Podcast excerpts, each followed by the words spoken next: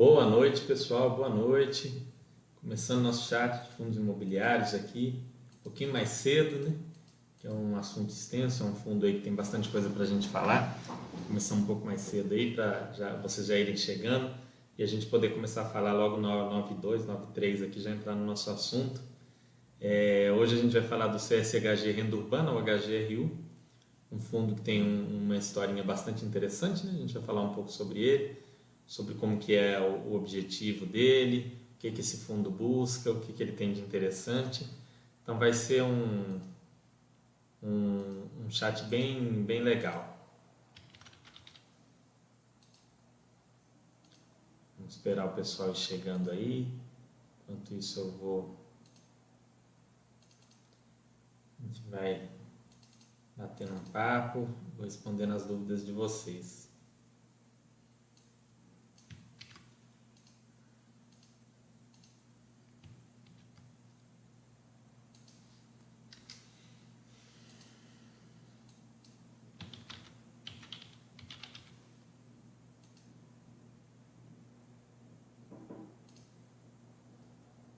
Tá, vamos ver o pessoal chegando.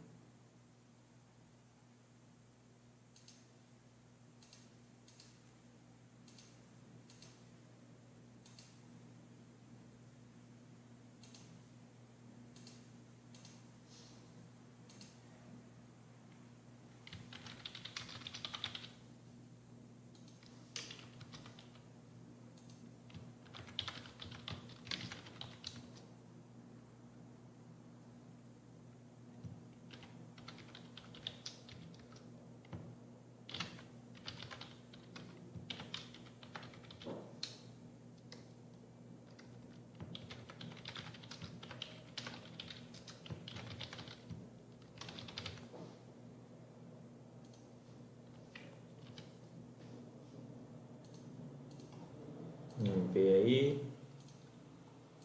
Aqui. Chegou alguém. Boa noite, Ted Fox, como vai? Ted chegando.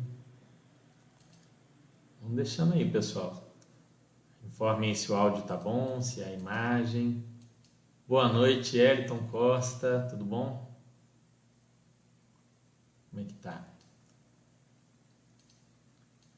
Boa noite, Jota. Como é que vai? Tudo bem? Vamos lá. Guardar vocês irem chegando aí para a gente começar a apresentação. Aqui eu fiz uma apresentação bem, bem curtinha, como é de costume, né? Para a gente falar um, um pouquinho do fundo. E depois nós vamos é, olhar aqui na Basta.com, é, ver a página do fundo abrir o relatório gerencial anual que a CSHG faz, vamos abrir alguns mensais também. Então a gente vai trazer um, um panorama geral, uma visão geral desse fundo, o que, que se apresenta nele atualmente, o que, que ele vem fazendo, né? é, qual que é o objetivo, qual que é o mandato, no que, que ele investe, né? no que, que ele já investiu, no que, que ele pretende investir. A gente vai bater um papo aí bem legal para vocês conhecerem melhor o fundo e dar um início aí num estudo que vocês podem depois avançar mais, lendo mais relatórios gerenciais, lendo com mais atenção o regulamento para tomar uma decisão de investir ou não no fundo. Vocês podem também mandar e-mail para o gestor, enfim, se informarem e estudarem mais. Tem uma novidade legal falando em gestor, né, trazendo uma novidade interessante para vocês. No, na última segunda-feira desse mês, última segunda-feira de junho, eu vou entrevistar o gestor do BRCO11, do Bresco Logística. Eu vou trazer aqui o Felipe da Bresco e a gente vai falar mais detalhadamente sobre esse fundo, sobre o BRCO11. Então, peguem para estudar. Na semana que vem eu vou fazer já um chat sobre esse fundo, para a gente ver ele ter uma noção é, do que é o fundo, de, de, quais os objetivos dele, como ele começou, quando, é, qual, é, ter uma, uma visão geral, né, para você, até para vocês poderem trazer dúvidas para a gente perguntar para o gestor na semana seguinte. É mais interessante quando você chega num chat com o gestor já sabendo que fundo é esse, o que, que ele faz, como que ele é, para que as suas dúvidas sejam mais pontuais, mais interessantes e você possa aprender mais e complementar né, concretizar um estudo aí, uma conclusão por, por investir ou não. Então, na semana que vem eu já vou falar desse fundo e na outra semana a gente já traz o gestor para responder as nossas dúvidas, para apresentar melhor o fundo para a gente, para dizer o que, que o fundo vai fazer, o que, que o fundo não vai fazer, para a gente ter aí é, uma visão de dentro. Vai ser muito legal. Então não percam os chats das próximas duas semanas.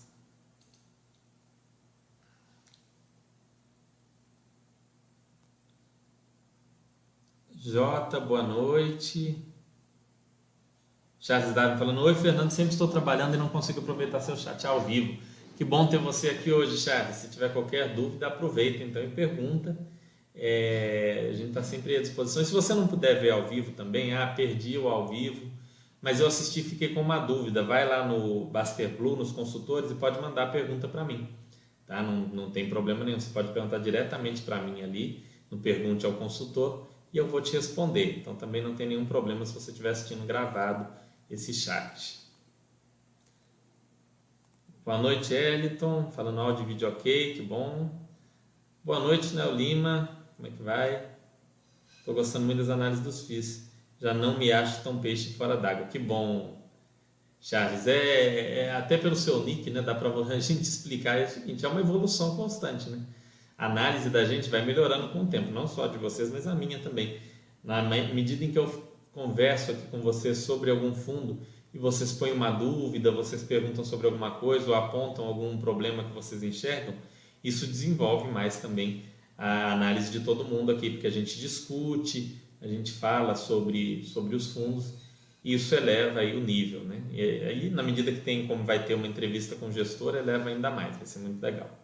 Rob FM, boa noite, como vai? Timeu falando, boa noite, Fernando, esse fundo é muito bom, tem me surpreendido positivamente a cada relatório gerencial. Vamos ver, vamos, vamos falar aqui sobre os relatórios do fundo. Eu vou trazer o relatório anual e a gente vai olhar algum mensal também. Bom, vou começar, pessoal, porque é um conteúdo extenso. E se eu demorar muito, aí a gente não, não consegue abordar muito bem os nossos, os nossos temas, né? o nosso bate-papo aqui fica comprometido. Então, vamos lá.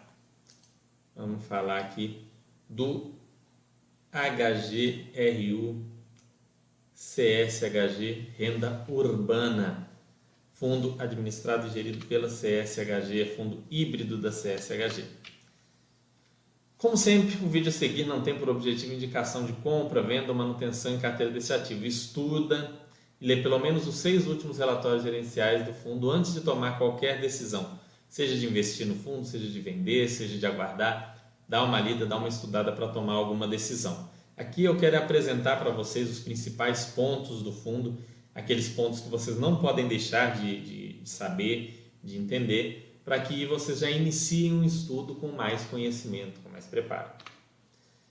Para quem não sabe, esse é um fundo de gestão ativa, ou seja, ele não tem aqueles imóveis pré-estabelecidos no regulamento para investimento.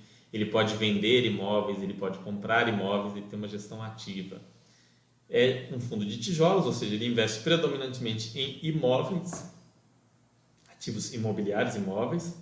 É do segmento híbrido, ou seja, ele pode investir em mais um tipo de imóvel, nós vamos ver quais ele vem investindo. E do mandato renda, ele busca trazer renda para o investidor. A tese de investimento desse fundo é em imóveis educacionais e imóveis comerciais do varejo. São lojas, supermercados e imóveis equivalentes ok? Ele não busca investir em lajes corporativas, né? isso daí está tá bem claro no regulamento, shoppings e logística. Então, ainda que o shopping enquadre um pouco no varejo, não entra na carteira desse fundo. É diferente, por exemplo, de um outro fundo de varejo que nós temos, que é o Rio Bravo Varejo. O RBVA não tem limitação em relação a investir em shoppings, ele pode incluir shopping na carteira. Já o HGRU não. Esse é um ponto interessante de vocês notarem ele não investe também em imóveis logísticos, tá? Contando um pouquinho a história desse fundo, ele começou lá com a primeira emissão em abril de 2019, em que ele comprou um imóvel do IBMEC, no Rio de Janeiro, é, e ficou sendo o único imóvel do fundo por muito tempo. Ele era praticamente um fundo educacional até a segunda emissão em dezembro de 2019, era mais de um ano e meio depois, onde ele comprou as lojas Big Sans Club e fez uma diversificação de portfólio. Depois ele teve uma terceira emissão, que ele usou os recursos para comprar é, comprar cotas do fundo SPVJ, que também é um fundo com imóveis da rede Açaí de varejo, e mais um imóvel universitário, né? o MC lá na Vila Leopoldina. A quarta emissão, em novembro de 2020, serviu para ele adquirir imóveis das casas pernambucanas. Ele fez uma grande aquisição de imóveis é, locados para as casas pernambucanas. Para quem não conhece, é uma rede varejista muito famosa, né? Se você não conhece a loja, você conhece com certeza os jingles, né? É, tem lá, cadê meu celular? Tá na Pernambucanas, cadê meu celular? Ou tem aquela outra também, não adianta bater que eu não deixo você entrar. Tudo isso é das casas pernambucanas. Então, é, é, tem propagandas bastante famosas aí. O fundo comprou vários imóveis das casas pernambucanas é, com os recursos dessa quarta emissão. E atualmente, ele soltou um fato relevante que ele está adquirindo 10 grandes imóveis de varejo, agora em maio de 2021. E as partes da transação do fundo são o fundo, né? As partes da transação são o fundo e a macro atacadista. Ah, então a macro vai ser o locador, Fernando? Não, ele soltou um fato relevante explicando muito bem isso.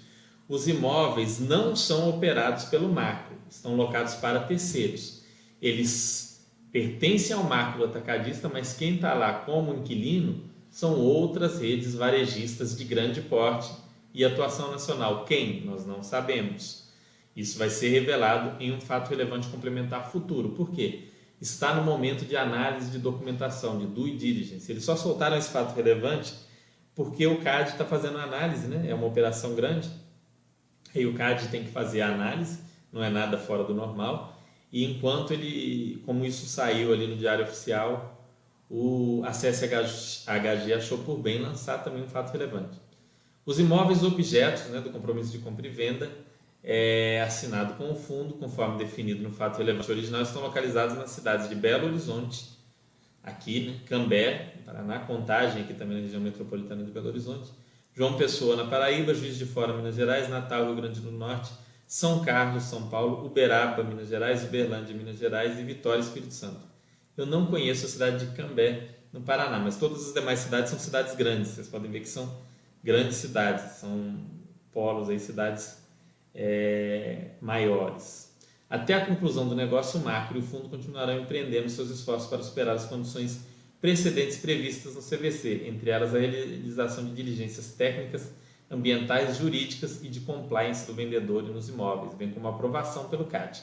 Então, está nesse processo né, de análise, de due diligence, é, terminado isso, com certeza a CSHG vai soltar um novo fato relevante onde vai explicar melhor essa aquisição. Como a gente sabe, esses imóveis não são. Quem olha isso, às vezes pensa, ah, é do macro, mas está alugado para outras pessoas. Você associa com imóveis logísticos, né? Ah, deve ser um imóvel logístico que abastece o, o supermercado A ou B, ou que abastece a, a loja A ou B. Mas não, esse fundo não investe em imóveis logísticos. Então, provavelmente são grandes hipermercados nessas regiões metropolitanas. Tá? A gente vai descobrir isso é, quando sair o fato relevante definitivo, concluir essa, essa aquisição aqui. No momento, o fundo tem mais de 80 ativos imobiliários, tem como principais inquilinos aí o IBMEC, Estácio, Faculdade de Santo Alberto, Grupo Big e Sans Club, que juntos aí dão um percentual alto da receita, e as casas pernambucanas. O imóvel que tem uma maior representatividade na receita é o locado para o IBMEC, que hoje representa 19,4%. Alguns prós e contras aqui, né? é claro que dá para vocês chegarem a muitos outros, mas só para pôr alguns pontos aqui para vocês pensarem. Experiência do gestor, que já, já tem um histórico grande de mercado, a diversificação do fundo em imóveis e inquilinos, que tende a aumentar com a aprovação dessa, dessa nova operação, e contratos longos, que tem um prazo médio ponderado do vencimento pela receita de 11,6 anos então, em média, essa receita do fundo leva quase 12 anos para acabar. É bastante tempo. É, os pontos mais fracos é que tem ainda inquilinos que representam muito da receita e os contratos atípicos podem ter seu preço descolado do mercado ao longo desses 10 ou 11 anos aí. Pode ser que o mercado tenha aumentos de preço acima é, do preço do, dos aluguéis do fundo ou abaixo e aí depois a gente pega uma revisional pesada para baixo, mas isso aí para quem acompanha já não é, não é um problema muito sério. Mas cabe aí um ponto para olhar para todo fundo que tem predominantemente contratos atípicos, tem esse risco. Vamos lá para Basta.com agora, para a gente dar sequência. Deixa eu ver antes se vocês têm alguma, alguma dúvida aqui, antes da gente continuar. Não, pelo jeito está tudo certo, né? Vamos dar sequência aqui. Vamos lá para a página da Baster.com. Deixa eu compartilhar aqui com vocês.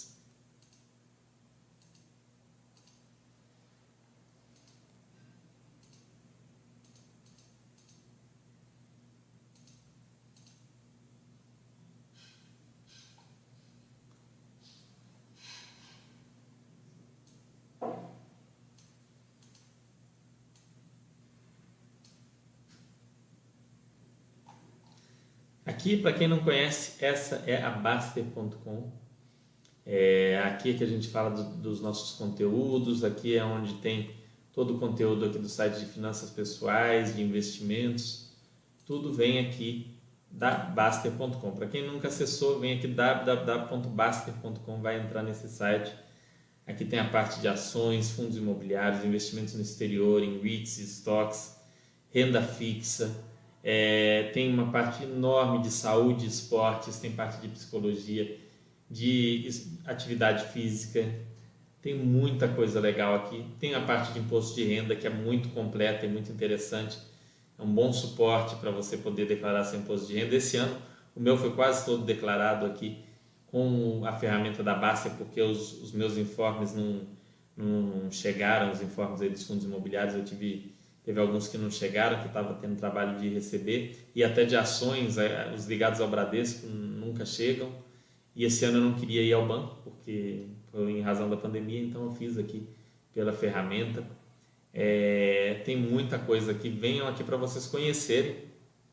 Muito do conteúdo é gratuito, então vale a pena vocês darem uma olhadinha aí para saber um pouco mais sobre isso. Mas você quer vir aqui, quer estudar algum fundo imobiliário específico, você vem aqui na área de FIIs imóveis, como é o nosso caso, e você pode digitar aqui o nome do fundo, ó, HGRU, vai aparecer aqui, ou você pode vir aqui no na ordem alfabética, você vem no H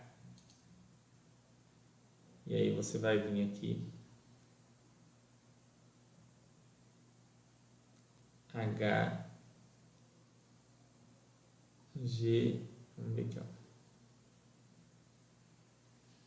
Hum, acho que o da CSH já está no C. Vamos ver. Você vem aqui. Tá aqui mesmo. CSHG. Renda. Vamos achar, cadê? Prime Offices. Aqui, ó. CSHG Renda Urbana. Você vem aqui, clica no fundo e abre aqui a página do fundo. Entrou aqui na página do fundo, ó, vem aqui nesse, nessa exclamaçãozinha que tem um resuminho sobre o fundo. Gerido pela CSHG, o Fundo Imobiliário explora empreendimentos imobiliários urbanos de uso institucional e comercial, que geram renda por meio de alienação, locação ou arrendamento. O FII irá priorizar a aquisição de empreendimentos imobiliários institucionais ou comerciais, que não sejam lajes corporativas, shopping centers ou de área logística colocando aí essa situação aí do que o fundo não quer investir. É bom vocês saberem que o fundo não vai investir para vocês não criarem falsas expectativas também. Já vi isso acontecer bastante. Aqui tem a avaliação da gestora, na avaliação do pessoal aqui da Baster.com, a CSHG está com uma avaliação de 4,94 pontos, está em primeiro lugar entre as gestoras aqui de fundos imobiliários na avaliação do pessoal da Baster.com. O fundo tem aqui uma nota de 4,25 é o sétimo fundo, na classificação geral aqui de análise da Basta.com, e é o segundo no segmento dele. Aqui em Paz, ele tem um IPO relativamente recente, três anos, né? foi em 2018, fez três anos, como a gente viu, foi abril de 2018. É, era para estar no amarelinho aqui já, aqui está marcando dois anos, mas é, já, já fez três. E ele tem aqui ó, uma boa gestão, uma gestão com aquela pontuação alta, mais de 5 imóveis, ele tem atualmente 80 imóveis, também mais de 5, ele tem bastante diversificação imobiliária. E uma vacância controlada, a vacância dele atualmente é zero, salvo engano aqui. Vamos dar uma olhada aqui. Atualmente, ó, o fundo tem um patrimônio de 2 bilhões 169 milhões. A gente vai olhar isso com mais calma no relatório gerencial. O portfólio dele, majoritariamente no Sudeste, tem imóveis também no Nordeste, Norte e no Sul. Tá? A maior parte desses do Sudeste em São Paulo, tem um pouco no Rio também, Amazonas, Bahia e Paraná. Está fazendo uma compra grande agora em Minas, né? vai diversificar ainda mais regionalmente. Vacância dele, desde sempre aí, é 0, 0, 0, 0, 0. Até agora não tem um histórico de vacância. Lembrando que como o fundo compra imóveis normalmente diretamente da pessoa para quem ele vai locar no modelo sale ou leaseback, então são contratos atípicos, contratos longos, ele provavelmente vai manter essa vacância zero por um tempo. Na medida em que esses contratos forem acabando, é que a gente vai ver a resiliência desses imóveis no mercado. Histórico da BL do fundo, ó, por muito tempo ele se manteve só com aquele um imóvel lá do IBMEC. E aí ele começou a fazer as aquisições, passou por uma BL aqui de 147 mil metros, 238 mil metros aqui e agora com essa nova aquisição deve aumentar ainda mais. Atualmente ele tem aqui é alocação em imóveis, FIIs, o SPVJ no caso, CRIs é um dinheiro que ele usa para fazer as aquisições, no caso agora ele vai fazer essa nova aquisição. A distribuição é sempre em linha com os 95%, em alguns momentos aumenta para 97%, aí distribui um pouco mais, mas ele está distribuindo sempre muito em linha com os 95%. Resultado dos imóveis aqui, o resultado financeiro, despesas e o resultado do trimestre aqui do fundo. Vamos lá. Vamos ver aqui, a gente já olhou aqui. Então, antes de olhar os comunicados, aqui a gente tem um dado legal. Taxa de administração desse fundo é de 0,7% sobre o valor de mercado. Comprometeu 9,9% dos rendimentos do fundo no mês. Alguns acham alto né, esse valor, é, mas lembrando que se você tivesse um imóvel para alocar, eu nem estou falando do imóvel caro, como um supermercado, que é o caso do, do fundo, ou uma grande faculdade. Se você tivesse um pequeno apartamento aqui em Belo Horizonte e fosse colocar por uma imobiliária para alocar, você ia pagar entre 10% e 15% do valor do, do valor do aluguel. Né? Não, tô, não vou nem falar do imposto de renda, mas do valor do aluguel que você receberia é, da, da imobiliária, você teria que pagar para ela 10 a 15%, o fundo está cobrando 9,9%, acho que faz bastante sentido. Taxa de performance de 20% do que exceder 5,5% ao ano da cota atualizada pelo IPCA, ou seja, IPCA mais 5,5% que passar disso paga 20% de taxa de performance. Taxa de performance também, lembrando que ela é um custo para que o gestor exceda um, uma rentabilidade, um retorno interessante, um retorno visto como bom. Ele só recebe se ele ultrapassar é, a, aquele aquela situação. Veja que a taxa de performance até foi maior do que a de administração nesse último mês. Ok, tem sido maior. Mas esse é o benchmark dele. Aqui está tá sem benchmark, mas o benchmark é IPCA mais 5,5. Alguns acham ruim que o fundo tenha taxa de performance. Eu já falei aqui com você sobre isso de maneira mais detalhada. Eu não vejo nenhum problema, desde que seja uma taxa de performance com um benchmark, um benchmark adequado, um benchmark racional, nada é, como CDI, Selic e, e, só. Isso eu não vejo muito sentido. Então acho que tem sim uma, uma razão de ser disso daí. Vamos ver aqui. É, os últimos eventos aqui. Tem aqui todos os. Liquidez e Free Float é um fundo super líquido. A gente vai ver eles falando sobre a liquidez lá no, no em média de 6 mil negócios por dia, a gente vai ver no relatório gerencial, mas está entre os fundos mais líquidos do mercado, você não vai ter dificuldade nem para comprar nem para vender esse fundo, se você quiser é, incluí-lo na sua carteira. Aqui no rating, né, a gente já falou disso, O portfólio do fundo aqui também nós já falamos um pouco, vamos explorar um pouco mais agora no, no relatório.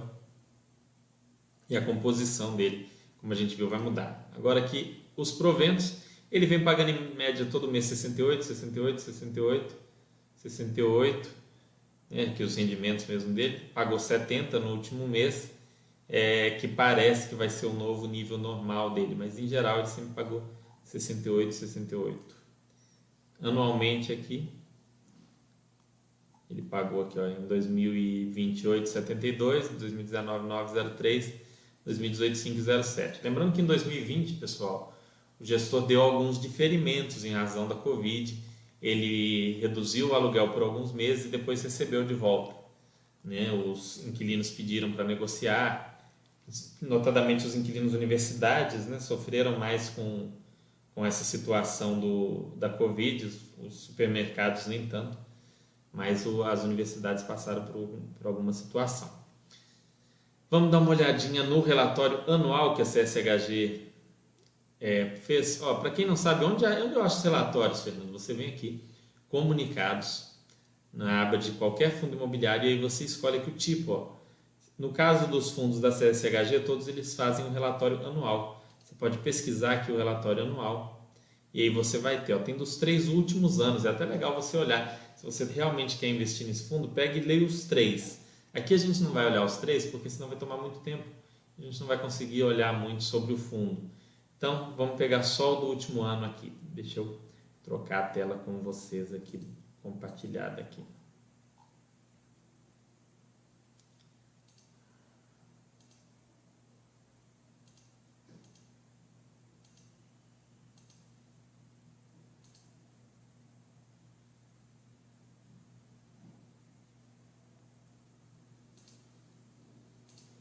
Deixa eu ver se é esse daqui. É esse mesmo. Aqui o relatório anual do fundo HGRU11 ou CSHG Renda Urbana, que ele fala um pouco sobre o impacto da Covid-19 no mercado varejista educacional, traz algumas informações do fundo e o que, que o fundo fez ao longo do ano de 2020. Que ele falou, a partir de março de 2020, nos meses seguintes, com o agravamento da pandemia e implementação de medidas de distanciamento social, um cenário de incerteza se instaurou por todo o mercado. Tal. É, o setor mais prejudicado foi o educacional, como eu disse, já que universidades estão fechadas há mais de um ano e foram os locatários que pediram o diferimento. Igual eu falei aqui com vocês, o fundo teve que fazer essa negociação, daí uma pequena redução nos rendimentos em 2020 em relação a 2019. Ele fez o diferimento aqui nos meses de abril, maio, junho, julho e agosto, para começar a receber depois das empresas dos imóveis educacionais. Recebeu até abril de 2021. Isso foi importante para tentar ajudar também o inquilino, o parceiro, que já, já vem aí de tempos, passa por uma situação dessa. Né? É, o agravamento da crise levou muita gente a, a abandonar a faculdade e tudo mais. E isso para o setor de, de educação, para o setor universitário, foi bastante pesado. Então o fundo deu esse diferimento aí, né? negociou esse diferimento de 26% das receitas do fundo com os imóveis educacionais. Aqui ele mostra como foi a distribuição do ano todo de 2020 até março de 2021. O saldo de resultado acumulado era de R$ 3,14 lá em, em, janeiro de 2020. Hoje, né, hoje não, né, em março de 2021 ele estava em R$ 7,91. Depois a gente vai ver como é que está hoje. E a distribuição ficou sempre aqui normalizada na casa dos 68 centavos, com um pico aqui de, de 72 em, dois, em dezembro, depois voltou para 68 e agora esse último, essa última distribuição que ocorrerá amanhã será de 70 centavos. É, aqui fala da pandemia e o varejo. O setor varejista foi prejudicado, uma vez que o isolamento fez o volume de vendas cair. O setor conseguiu, a partir de maio, recuperar pouco a pouco a sua situação, a partir do e-commerce. Aqui, mas por que, que ele está falando do setor varejista, Fernando? É por causa das lojas pernambucanas, principalmente. O Sans Club é o tipo de loja que o pessoal não frequenta. As redes Big, por exemplo, que é de supermercados, ó, o setor supermercadista, teve foi um crescimento nesse período em que as pessoas passaram a comer mais em casa, a frequentar mais supermercado. Eu ouvi a gente falar o seguinte: ah, eu vou no supermercado porque é o único lugar que eu posso ir e eu vou lá para distrair minha cabeça. Então tinha gente que ia no supermercado até para passear e acabava comprando alguma coisa. Então, pandemia não afetou de maneira tão é, forte o setor supermercadista, na verdade, foi um setor que saiu até muito bem em relação aos demais. E aqui ele traz esse panorama. Tá? Informações do fundo, valor de mercado de 2,3 bilhões, é valor de mercado da cota aqui também, falando isso aqui. 81 contratos de locação, dois contratos negociados. Vamos ver o que, que ele está falando do, da negociação aqui. Enfim, depois a gente vê mais detalhes. É, o que, que aconteceu no ano de 2020? A terceira emissão de cotas, aquisição do imóvel Vila Leopoldina, depois quarta emissão, aquisição das pernambucanas, repactuação do imóvel Vila Leopoldina, em razão né, da situação do Covid e tudo mais, e avaliação dos ativos. É, quantidade de cotistas, volume negociado, retorno desde o início e o retorno de 12 meses aqui. Composição do patrimônio líquido do fundo, imóveis, 1 bilhão e 600 milhões, 200 milhões no fundo SPVJ 11, depois a gente vai dar uma olhada no relatório desse SPVJ também. Fundos imobiliários que não são o SPVJ, CRIs, LCIs, Caixa e outros. Parcelas a receber aqui zero, aquisições tem para pagar 24 milhões. É, lembrando que agora ele está fazendo essa nova aquisição, que ainda não, não, não era um assunto na época desse relatório. Ele mostra aqui muito bem a situação.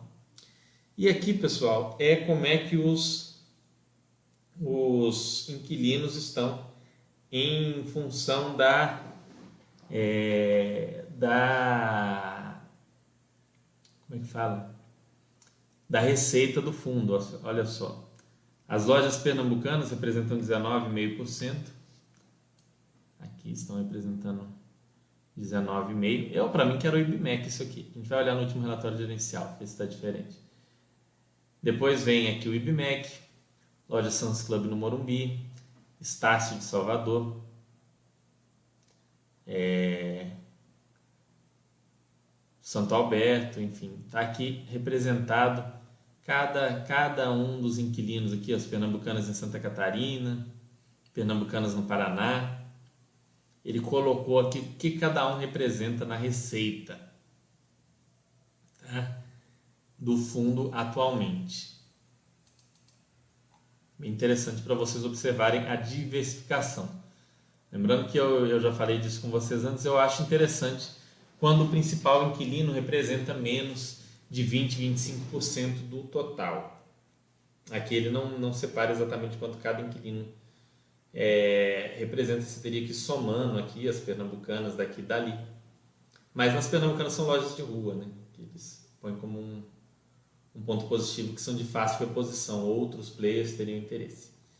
Aqui é mostrando a situação dos 12 meses aqui de 2000, de março de 2021 a abril de 2020 uma distribuição em linha com os resultados, rendimento distribuído bem em linha.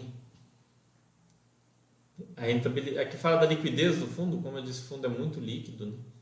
é, a liquidez dele, volume financeiro em milhões, 130 milhões em março de 2021, 400 milhões em 2021 até o momento, presença 100% dos pregões, é um fundo muito fácil de você comprar e vender esse não é um problema para quem pensa em investir nesse fundo. Vacância dele sempre zero, né? Aluguel por metro quadrado total, média varejista e média educacional aqui, ó. Mostrando como que era a situação lá atrás. Em abril de 2020 e agora, ó, o aluguel educacional teve que ser reduzido, é natural. Já, por outro lado, o varejista aqui aumentou. Vencimento dos contratos, como eu disse na época aqui desse relatório, era um, uma média ponderada de 11,8 anos, hoje é 11,6, nada que tenha mudado muito. A maioria dos contratos vence após 2032, tem 71% dos contratos vencendo a partir de 2032, 6% em 2026, 9% em 2027, 10% em 2029, 4,6% em 2030. 92% dos contratos atípicos, é um daqueles riscos que eu falei, te protege de momentos de crise. Se tiver muitas crises imobiliárias ao longo desse tempo, isso aqui é uma proteção. Mas também se o mercado imobiliário ficar crescer muito, ficar muito forte, se o mercado tiver aí um, um desenvolvimento grande, isso aqui pode travar reajustes aí acima da inflação. Revisional dos contratos também, maioria a partir de 2032, né? como são na maioria contratos atípicos. Tem um pouquinho aqui em 2023 e 2029, mas ainda, ainda à frente aí. Contratos predominantemente corrigidos pelo IPCA, Lembrando que hoje está impossível passar o IGPM para o inquilino, é praticamente impossível você conseguir fazer um reajuste pelo IGPM. Então, mesmo quando está IGPM, acaba levando a uma negociação que transforma esse, esse reajuste em IPCA. Então, é, é 84% IPCA, mas na prática é muito difícil fazer alguma coisa com IGPM. Linha do tempo do ano de 2020. O fundo começou aqui com a aquisição do imóvel Santo Alberto em março, aquisição da Estácio Salvador. Anunciou a terceira emissão, eh, adquiriu aqui o imóvel Vila Leopoldina, depois aprovou a quarta emissão que a gente viu, comprou o imóvel das casas pernambucanas. Aquisição das pernambucanas, encerrou a quarta emissão, repactuação do imóvel Vila Leopoldina e reavaliação dos ativos. Aqui a flutuação do valor de mercado da cota, sempre ali na casa dos 128, 125, 127. Teve aquela queda forte no, no mês de março de 2020 que aconteceu com o mercado em geral. E aqui ele traz a tese de investimentos do, em ativos urbanos, a tese de investimento do fundo. Acho que essa é a página mais importante para você entender o fundo e entender o que esperar do fundo. É, eu recomendo a vocês que olhem depois de novo isso daqui. Ó.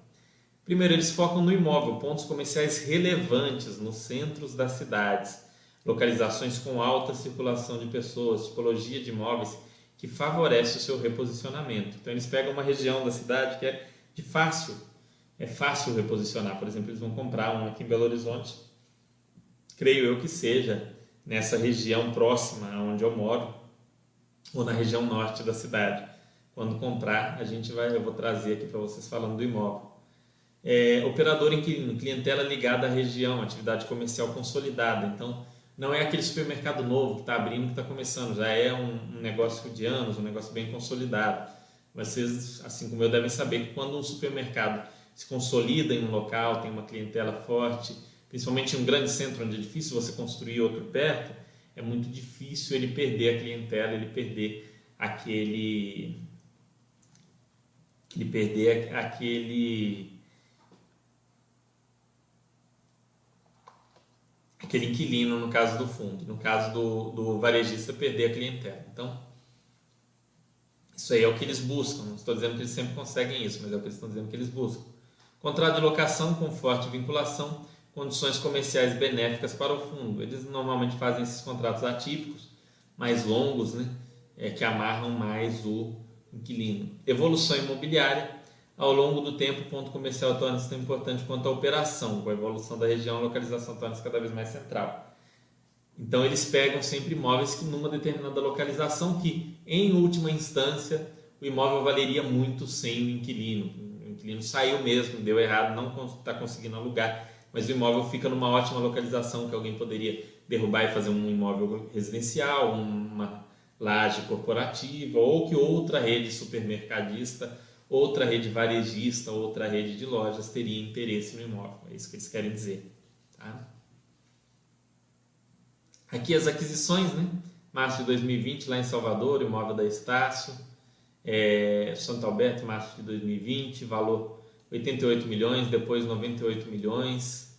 Um aluguel aí é, de, de 800 mil, 700 mil. Aqui eles colocam cap rate 1 a 1. Não vou falar de ponto por ponto, porque senão a gente não termina hoje, não consegue discutir tudo aqui. O imóvel na Vila Leopoldina, que é um imóvel maior, também aqui, bem destacado aqui o campus lá. O SPVJ é um fundo de varejo né, que investe na rede açaí e tudo mais. Tem imóveis locados para toda essa rede. Foi 200 milhões nesse, nesse fundo, com esse retorno aqui, no caso dele, seria o cap rate dele seria um dividend yield, né? E as pernambucanas, 91 mil metros quadrados que eles compraram, com imóveis em São Paulo, Minas, Paraná e Santa Catarina. 455 milhões de reais. E aí tem um aluguel que varia dependendo do imóvel, né? É, porque o que, que acontece? É, é, bem interessante esse ponto. A gente acompanha os fundos de shopping, os fundos de shopping eles têm o seguinte mecanismo: um aluguel mínimo né, da loja, a loja paga, por exemplo, 10 mil de aluguel, mais 1% do faturamento bruto, mais 2% do faturamento bruto. O acordo do HGRU com as pernambucanas foi nesse mesmo molde de aluguel. Eles pegaram um aluguel é, mínimo, acordaram com a Pernambucanas um aluguel mínimo, mais um percentual sobre o faturamento das lojas. Então, num momento de superaquecimento da economia, da, da economia crescer das pernambucanas venderem mais, o fundo ganha também. O fundo ganha com o aumento dessas vendas, ele ganha um pouco ali de participação. Aqui fala 8,5% a 7,2% ou 4,5% do faturamento, que for maior. Então ele vai ter aquele aluguel ali, por exemplo, é, vamos colocar 100 mil aluguel. Né? Não é 100 mil, pelo tamanho aí é muito mais. Eles vão colocar 100 mil ou então 4,5% do faturamento dessas lojas que estão nos imóveis, o que for maior, sempre aquilo que for maior. Então é um tipo de acordo diferente, bem interessante. Aqui tem mostrando os imóveis, para quem conhece Salvador, está aqui a Estácio em Salvador, mostra detalhes do imóvel. Muito completo esse relatório anual do fundo, eu recomendo a todos vocês que leiam. É, se puderem ler os outros anos também, que detalhe as outras operações, vocês vão aprender muito sobre o fundo. Só com esses relatórios vocês já vão aprender muita coisa, vai preparar bastante vocês é, para tomar uma decisão embasada. Olha aqui, ó, o SPVJ, aqui ele explica mais sobre o SPVJ. Investimento em propriedades de varejo logístico, industrial e comercial para renda via contrato de locação atípicos. A política de investimento está de acordo com as, as normas previstas em seu regulamento. Ele iniciou em 19 de dezembro de 2019 e ele tem receitas aí vindo do norte, do Pará, né, do Nordeste, Ceará, Tocantins, Maranhão, Bahia, Maranhão não, Ceará, Bahia, Alagoas, São Paulo, Paraná e Rio de Janeiro. Tá? A principal receita desse fundo vem da Bahia. Então é um, traz uma diversificação geográfica muito interessante a participação nesse fundo. No caso desse fundo, os aluguéis são todos reajustados pelo IPCA, todos atípicos e alguns estão em desenvolvimento. Ok? Aqui ele explica mais. Posição do fundo atual, premissas do investimento. Ó, são contratos atípicos vigentes por um período de 20 anos. Então ele entende que é um fundo bastante interessante para estar dentro da carteira do é, HGRE, porque tem, ó, olha aqui os imóveis, ativos imobiliários. Arapiraca, Lagoas, Camaçari, Bahia, Castanhal, Pará, Guanambi, Bahia, Curitiba, Paraná, Palmas, Tocantins, Tabaté, São Paulo, imóvel de Petrópolis está em construção, Iguatu, Ceará. E ao vencimento dos contratos, dezembro de 2039, junho de 2040, junho de 2040, dezembro de 2039. Essa é a tese. Por fim, a última aquisição é das pernambucanas. Vale a pena a gente dar um destaque aqui que foram 66 lojas de varejo. Cap rate aqui é, funciona, olha só. Uma das lojas é 8,5%, outra 7,9%, as demais 7,2%, sempre isso ou 4,5% do faturamento. Tem umas duas ou três lojas que representam a maior, grande maior parte aqui da receita. Aqui ele explica perfeitamente como é que funciona aqui é, o, o, sistema todo aqui. Foi celebrado um contrato de locação atípico com 66 lojas. O aluguel é pago mensalmente para o fundo. Após 12 meses, as casas pernambucanas irá apurar o faturamento de todas as 66 lojas. Caso o faturamento multiplicado por 4,5 seja maior que o aluguel nos últimos 12 meses, Pernambucanas irá pagar a diferença para o fundo. Bem explicadinho aqui. Os prazos, a maior parte tem um prazo de 16 anos e temos aqui alguns com prazo de 10 anos. Então vai começar a vencer né, em 2030, vencendo até 2036 esses aluguéis. Relatório anual muito completo. CCHG está de parabéns por esse relatório. Nós vamos dar uma olhada também no relatório mensal. Deixa eu ver se vocês estão aqui comigo ainda.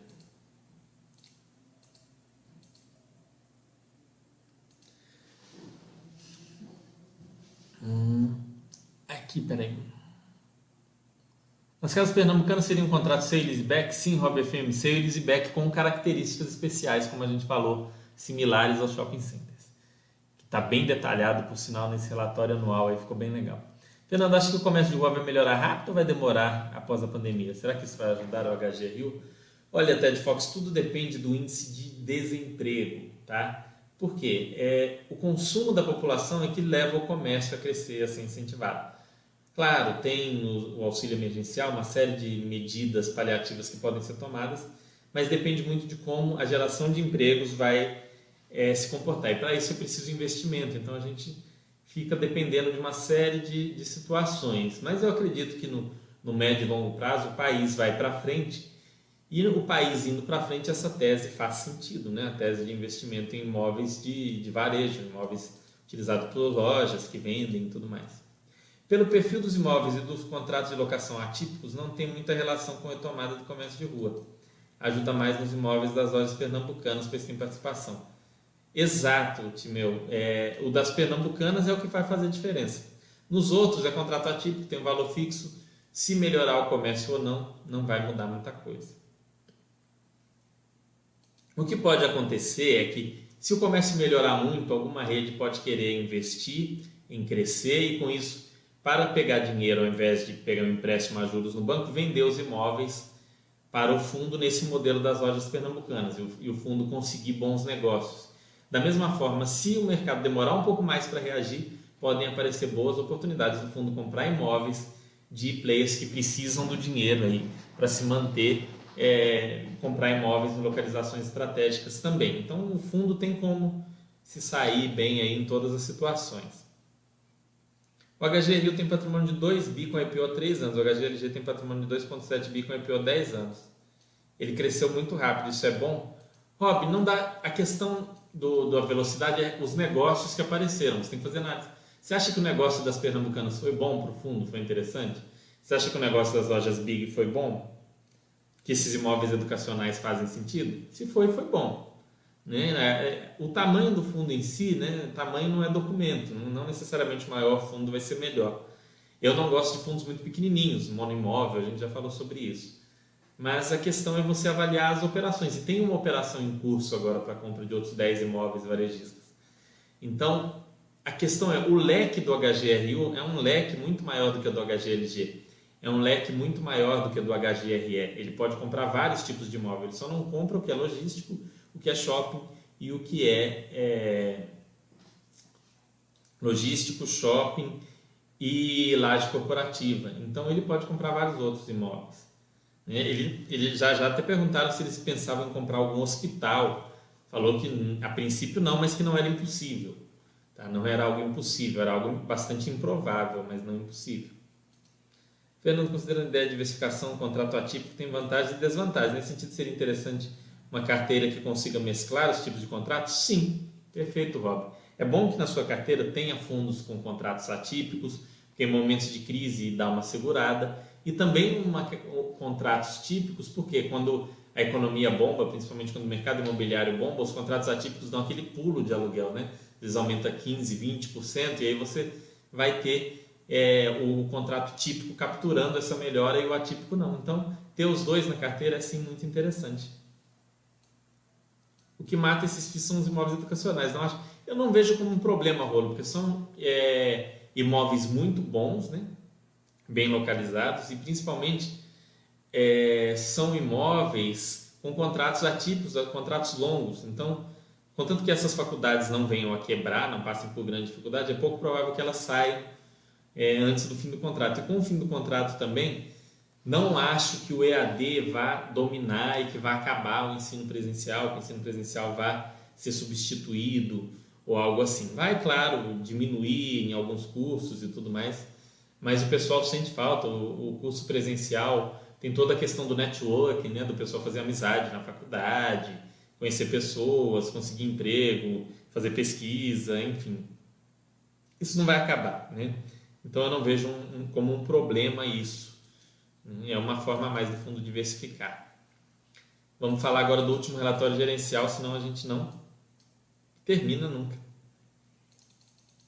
Deixa eu compartilhar a tela com vocês aqui.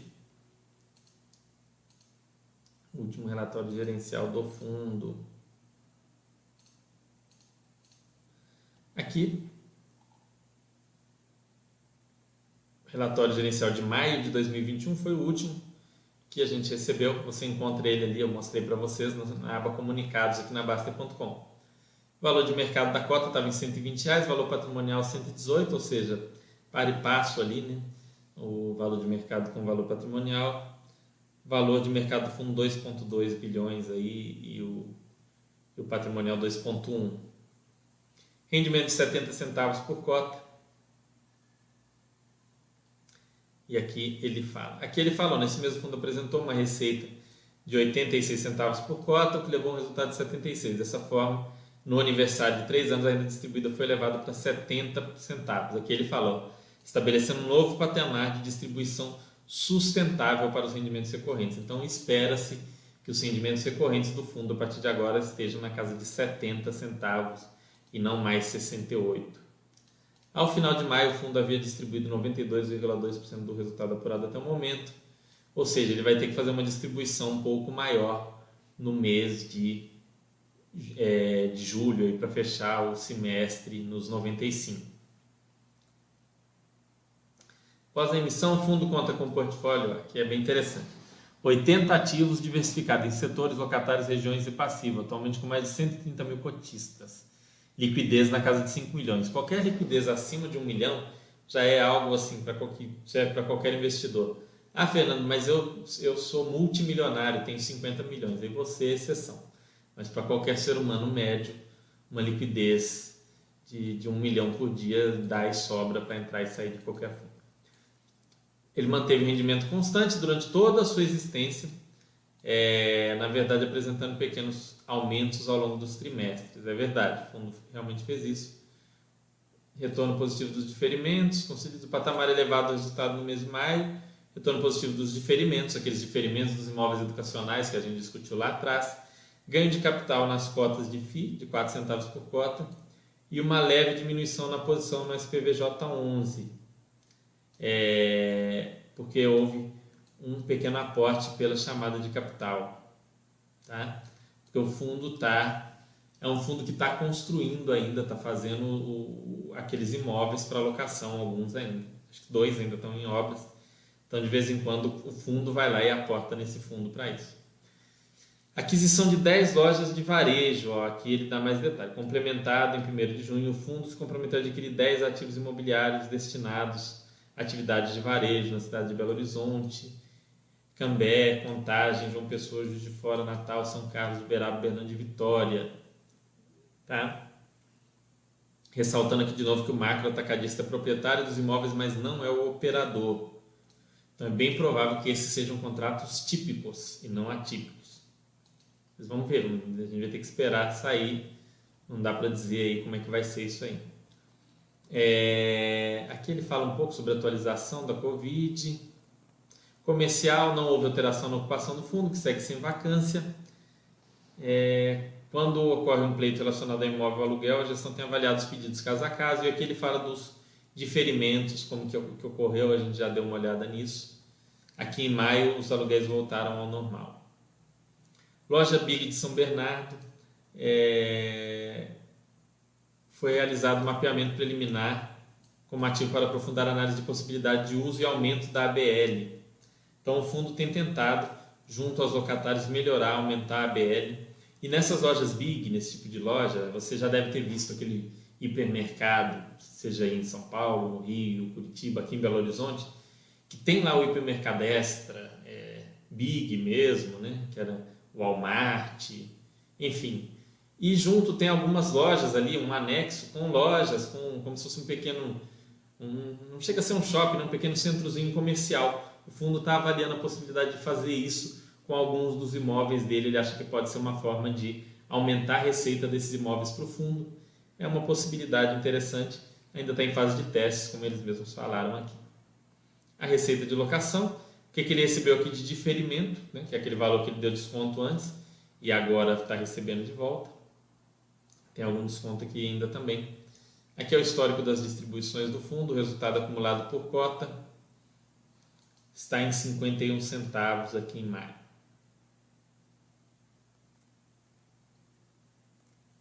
Liquidez do fundo, super tranquila, né? A gente já falou sobre isso. Carteira do fundo também a gente já falou lá atrás, não mudou muita coisa, vai mudar depois que tiver essa nova transação. Ó, aqui tá diferente, ó. Eu acho que lá estava errado, olha só. O principal aqui é o IBMEC, não é a Pernambucana São Paulo. Cadê Pernambucana São Paulo aqui?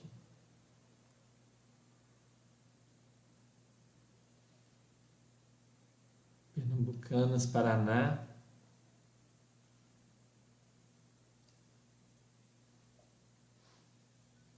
Nem tá Pernambucana São Paulo aqui, ó. Bom, tem que ver. A Pernambucana São Paulo tem que é, é algo até para se, se falar com o pessoal do fundo para ver o que, que tem, se está certo isso daqui. Que está faltando agora a Pernambucana São Paulo, né? Que no relatório anual dizia que era uma receita maior do que o do do IBMEC. A gente pode dar uma olhadinha ver nos informes se a gente encontra esse dado. Aqui ele traz de novo aquela informação sobre o aluguel por metro quadrado varejista e educacional de junho do ano passado para maio, um aumento, tanto de um quanto de outro. Vacância permanece zero. E aqui os vencimentos dos contratos a gente já falou. Agora, classificação de setores de atuação. Vejam a diversificação. Ó. 30% está em educacional, imóveis educacionais. São três imóveis. Tá? Varejo de vestuário, 24% que no caso é, são as lojas pernambucanas. Né? E o varejo alimentício, que é as lojas Big, é, é o, o SPVJ 11 e, e outros aí, está dando 44,9%. Então o fundo tem essa diversificação em setores aí. Aqui tem todo o histórico, desde junho do, no, nos últimos 12 meses, quarta emissão, Casas Pernambucanas aqui, aquisição de 10 imóveis do varejo. Principais imóveis aqui. Imóveis de varejo, Big, Sans Club, Big. Pernambucana, São Paulo e Minas Gerais, a BL. Percentual do fundo. Ó, são aí ó, 10, 12, 14, 16. E o SPVJ, tem esses imóveis aí. Então é isso.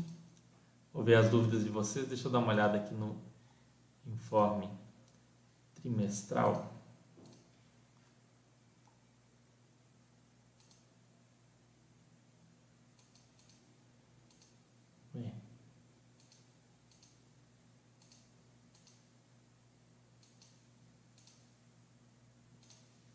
Vamos ver as dúvidas de vocês.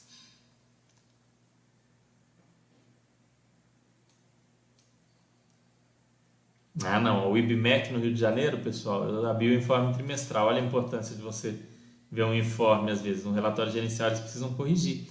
Porque o IBMEC lá no Rio, ele representa 9% das receitas e não 19%. Quer ver? Vamos ver as pernambucanas aqui. Depois eu vou até Pernambucana são vários imóveis, né?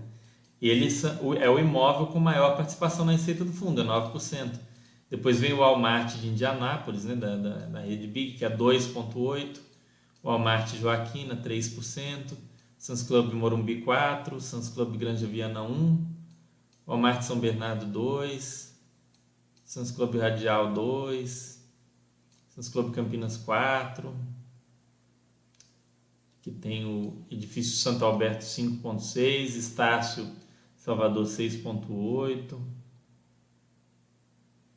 Então tem aqui a participação.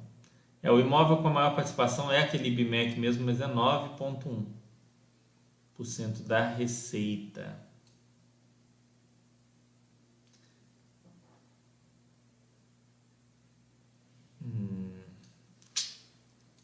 Vamos ver aqui as dúvidas de vocês para a gente poder encerrar nosso chat. Fernando, não sei se é sardinice, mas se no final do ano a loja inquilina tiver um faturamento maior e pagar uma correção, me parece uma grata surpresa para o cotista, semelhante a shoppings. Esse não é semelhante, é idêntico, Rob. Eles pegaram esse sistema de shoppings e falaram, olha, vocês também são varejo, é loja, né? É, vamos fazer um contrato igual, que vai ser bom para vocês, assim a gente consegue fazer um contrato para vocês pagarem um valor que é ok, mesmo vocês faturando menos, mas se vocês forem muito bem, a gente ganha um pouco mais também. E vocês estão precisando disso, né? Pandemia, loja fechada e tudo mais. Pernambucanas ainda não é uma rede tão forte no e-commerce. É, e a Pernambucanas falou, não, tá, ok, vamos fechar esse negócio e ficou bom. Então é uma coisa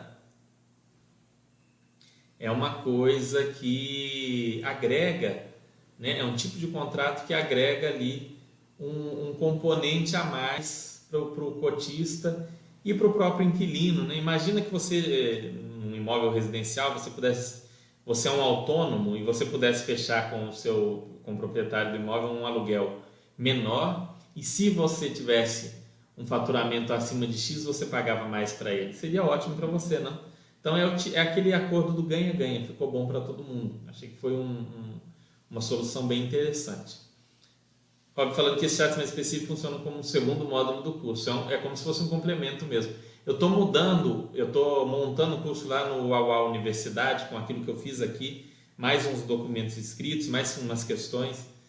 Quero conseguir, eu, eu devo conseguir terminar isso no início de julho, porque eu não estou tendo tempo e assim, eu quero fazer bem feito mesmo. E esses, essas análises vão sim entrar lá como módulos tá, de análise para ajudar vocês nos estudos é, a entender melhor os fundos imobiliários. Então, espero que tenham gostado, tenha agregado a vocês algum conhecimento. Ah, gostei do fundo. Pega esses relatórios anuais que eu falei, lê os relatórios anuais que tem a história inteira do fundo, já que tem o relatório anual de 18, 19 e 20, tem a história inteirinha lá contada. Pega os últimos relatórios mensais, leia, tá? Leia o, o tudo, todos os resumos que a gente fez dos relatórios gerenciais, a gente faz todo mês do HGRU, por exemplo, só para alertar vocês aqui. É... Relatório gerencial, quer ver?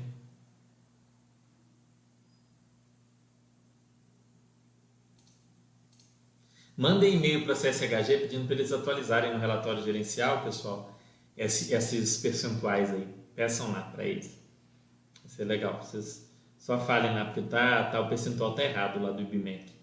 Olha lá, relatório gerencial a gente tem comentado de, de, de, de dezembro de 2020 até o atual, todos estão comentados. Além disso, tem comentado também o de agosto de 2020, julho, junho, maio e abril. Então, leiam esses comentários, pelo menos os últimos relatórios gerenciais e os relatórios anuais.